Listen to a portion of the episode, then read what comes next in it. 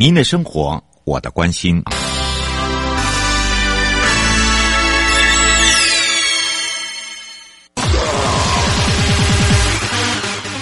继续为您导航的是领航员悠悠。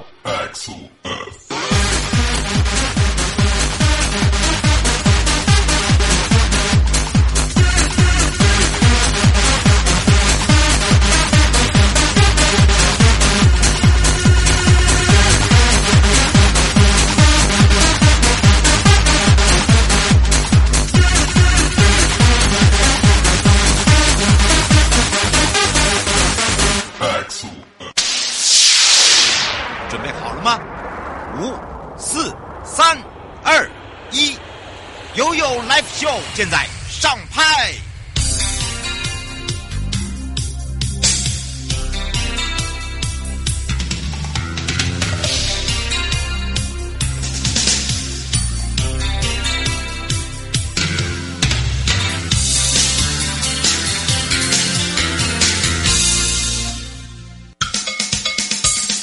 我跟你说，我跟你说了，我跟你说，我跟你说，七嘴八舌讲清楚。迎接你我他，快乐平安行，七嘴八舌讲清楚，乐活街道自在同行，悠悠美味同步带你一起快乐行。好的，当然呢，今天我们要带大家认识我们。背后幕后的推手也是我们的专家学者，所以今天我要带大家来到了国立中央大学去找找 林志栋荣誉教授哦。那么为什么来找找我们的教授呢？其实呢，他的资历真的非常的丰富，之外呢，可以在他的身上学习到非常多的呃，这个让大家呢可以说在空中长知识啊。那么今天要聊到的也就是提升道路品质的部分。那么说到了提升道路品质呢，我们今天就要好好的来跟大家聊一聊哦。那么在聊的同时呢，我们也先让两岸三地的好朋友，先让林志栋荣誉教授跟大家一起打招呼。，Hello，Hello，，两岸三地的听友，中秋中秋节愉快了。嗯，谢谢。是，当然呢，这个呃，让大家呢听到了我们的教授的声音呢，我们就要今天好好来跟教授聊聊了。呃，教授，大家呢都很喜欢你哦，尤其呢，呃，不管是在这个呃水利啦，呃，或者是在土木啦，在品管啦，哦、呃，在道路啦，哦，这个。不要不要说什么，只要有问题、疑难杂症，都可以呢来请教一下我们的荣誉教授了。不过我们今天要聊到的，就是在前瞻基前瞻基础建设计划中呢，城乡建设也是我们大家常常看到的，尤其呀、前瞻基础建设哦，听说。在之前是分为三期，投入了非常多的这个金钱之外，也完成了十大的工程，不管交通、福祉、产业、文资、修葺等等。我们是不是来请教一下荣誉教授？就是说大家在说到了城乡建设，城乡建设，其实城乡建设下面就有所谓的提升道路品质，对不对？对，这个是是对用路者最有感的，食衣住行的行，嗯，行，对。是，当然呢，在这个一点零的时候呢，我们有大致上呢，让大家了解这个提升道路品质，诶，它到底是如何来帮这个整个人本环境来去做一个整合。可是现在已经升级到二点零了，我们是不是来请教一下荣誉教授，是不是来跟大家分享二点零跟一点零的差异别在哪里？哦，一点零哦，因为是呃，我们。前瞻建设刚开始，嗯，啊，所以一点零呢的重点呢，就是，呃，把台北市过去三十年的精华的成果，弄成九大指标，嗯，然后十十三十三十四项细细指标，嗯，啊，就是从传统的道路维护，一直到生态路网的建设，嗯，还有我们。台北市民还有全省目前比较重视的自行车路网、休闲路网，那另另外有一个是在台湾呢，空中缆线到处都是，现在都已经把它管线地下化了，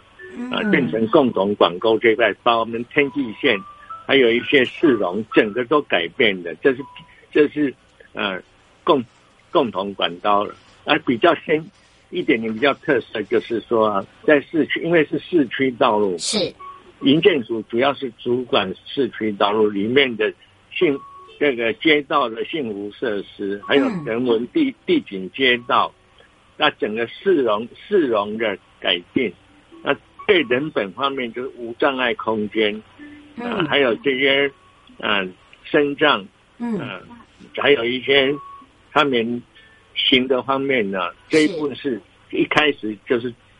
对人本最需要的。先把在一点零先展示出来。哦，啊、是。那那这样台湾二十二个县市政府在都市计划区里面道路，嗯，就可以呀、啊，呃，变成以以以往是重视车，现在重视人，以人为本，嗯，啊，最注重安全性，这是一点零哦，哦，已经呢，就已经让大家看到了，对不对？已经看到，就是有感了，先有感。嗯，啊，这是一点零。是。那那二点零呢？就是因为今年呢，就是一百一十年是前瞻计划。是。啊，二点零从四月份开始。嗯。啊，那四月份开始二点零哦，这这一步呢，我记我。四月份在在做竞争型计划的考评呢，是。我们呢二十二个县市政府哦，一共提了呃大概六百多个案子，哦，很多哎，最后最后是最啊合并了啊三百三十一案，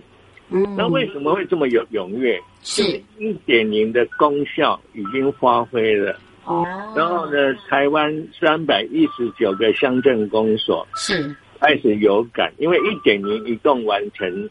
三年了哦，嗯，呃，一共完成一千零五十八个标案，哇，所以啊，以前很少中央部会补助这些地方政府，跟地方政府，嗯、那地方政府一一开始只是在试办，结果发现没没想到中央补助的经费啊。非常到位，嗯，所以二点零一开始啊，一开始，嗯，就就六百多个案子，那核定的，就刚刚讲三百多个案子，经费八十四亿，哦，对乡镇乡镇区公所啊，嗯，真的是一个，啊，是一个如如雨后的雨沾金露了，哎、欸，真的，嗯，啊，二点零的特色是这样的，嗯，因为二点零哦，嗯。它一共哦，把把一点零的部分继续维持以外哦，嗯，啊，人本环境啊，绿色交通啊，生态路网以外，多一个智慧建设。啊，是。智慧，就是把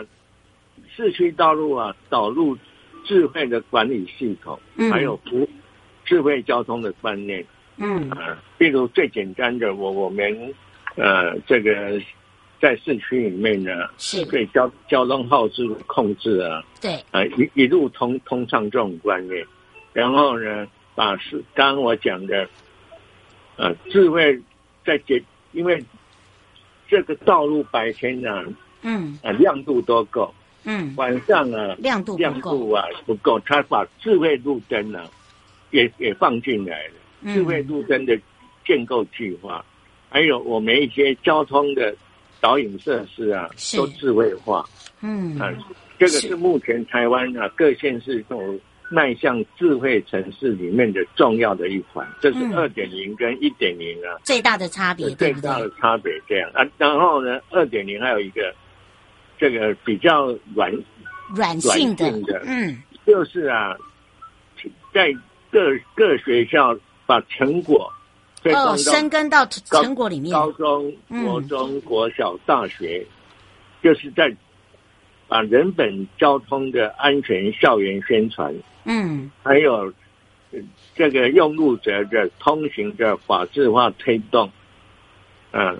都把它建制，然后另外开始推动那个人本规划师，嗯、人本的规划师，嗯，就是在都只要设。都市里面的呃道路、人行道、自行车道这些东西都要考虑，都要有证照的人才能来担任这件事。那考虑到无障碍身障的人的通行权。啊，这是二点零除了刚刚那些设备以外，对软性的部分，软性的部分非常注重教育宣传宣传，因为教育是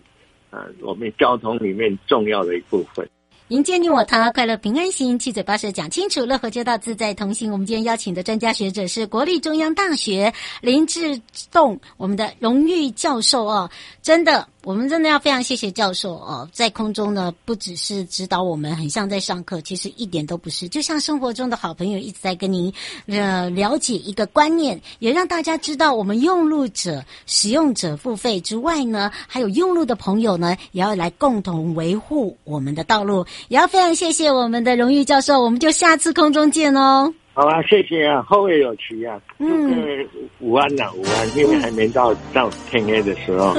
啊、今天二十四节气，天黑马上就到了。谢谢啊，再见，谢谢，拜拜，拜拜，回来的时候继续悠悠宝贝啊。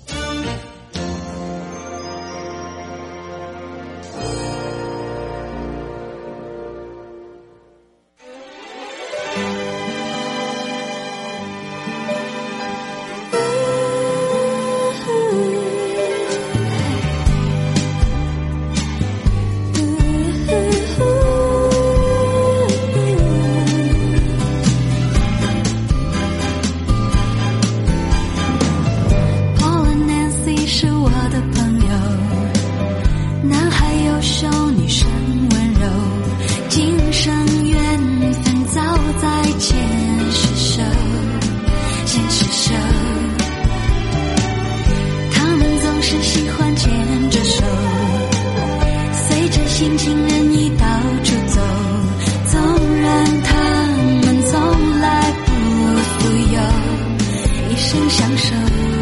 就算忧愁，从不奢求。爱这凡夫俗子的渴求，爱让自私在意的低头，都是刻，让人勇敢向前走。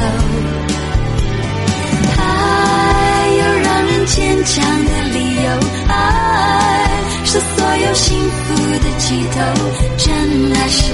自由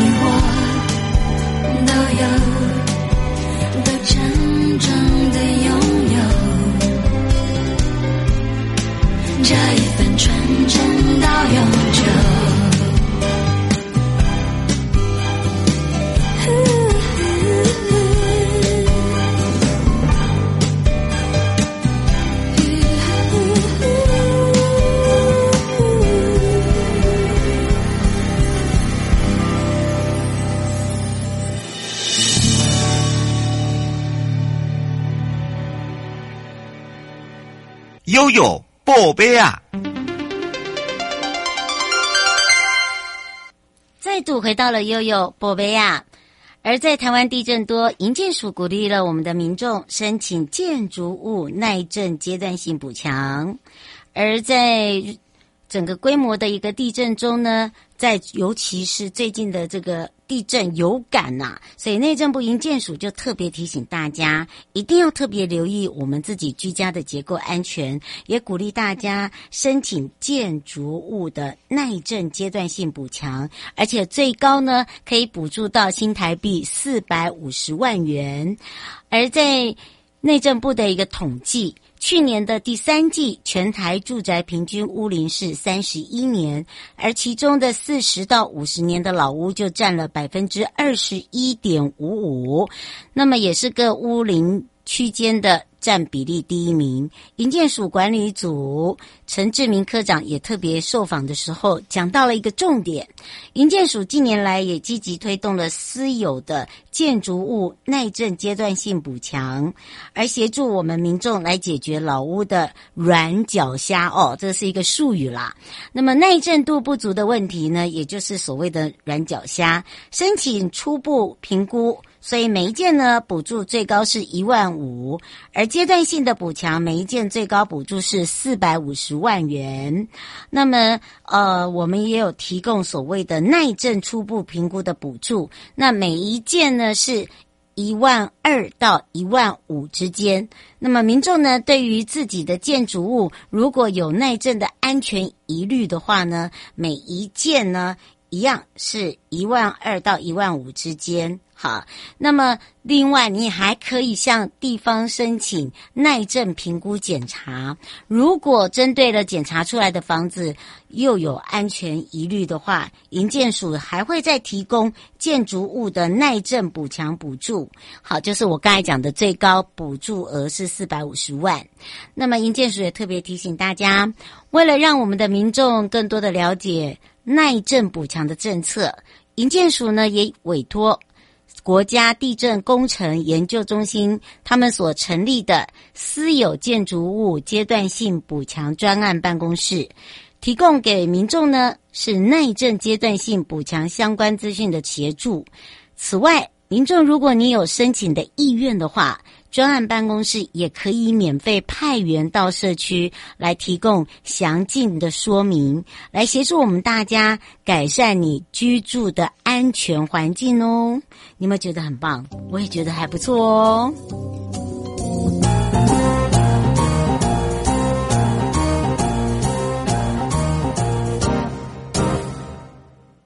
再来，我们看到的是营建署核定安平区华平路拓宽工程经费，从一百一十一年起施工开辟。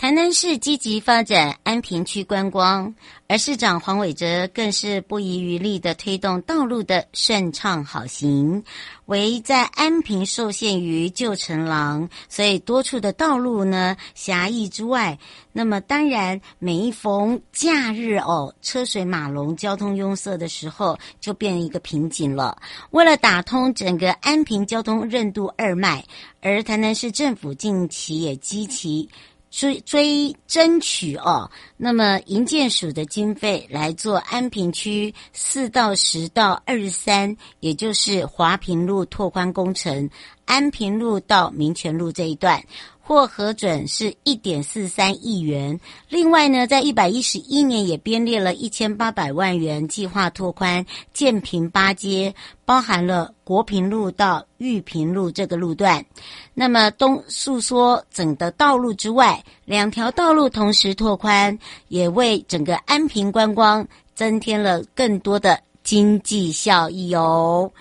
那么公务局也特别讲。华平路呢是安平区南北向主要的通道，而在现况来说，民权路到安平路这路段西侧一百一十公尺，诉说为仅十五公尺，属于地方长期交通冲突危险瓶颈的路段，而尖峰的时候呢，也时常造成了望苑桥与华平路连接段。在周边纵横向的一个道路车辆回堵情形，那么造成也是交通的一大问题之外，那么在公务局部分也规划了拓宽瓶颈路段，宽度是二三公尺，改善呢因道路跟路口的线型不佳，所以影响了行车的视线，还有汽机车的排挤，所导致了很多的事故。预计在一百一十一年的上半年，我们会开始办理工程规划。设计还有用地征收的一个事宜，在一百一十二年的下半年呢，我们会做一个完工通车。而公务局也特别讲，华平路北侧连接在民权路四段，而南侧连接的是。平安平路，那么皆为进出安平旧城区的主要东西向道路，假日观光车潮拥多之外，而在工程完工，除了可以完善的台南市主要的计划道路系统，串联周边的交通路网，还可以作为安平旧城区的另外一条连外道路的环状系统，也提供了安平区车流快速流通道。台十七线，那么在分流安平旧城观光区到台十七线的交通车流时，也可以改善车型的瓶颈。那么在完整发挥南北连贯的一个功能之外，还可以提升安平运河两侧的产业，还有观光的交通运转效能哦。你有没有觉得？我觉得这是一项非常非常不错了，至少对于在。观光业来讲，还有这在地的居民，还有在地在做生意的朋友来讲，是一大的福音哦！迎接你我他，快乐平安行，七嘴八舌讲清楚，乐活街道自在同行。我们下次空中见喽，拜拜。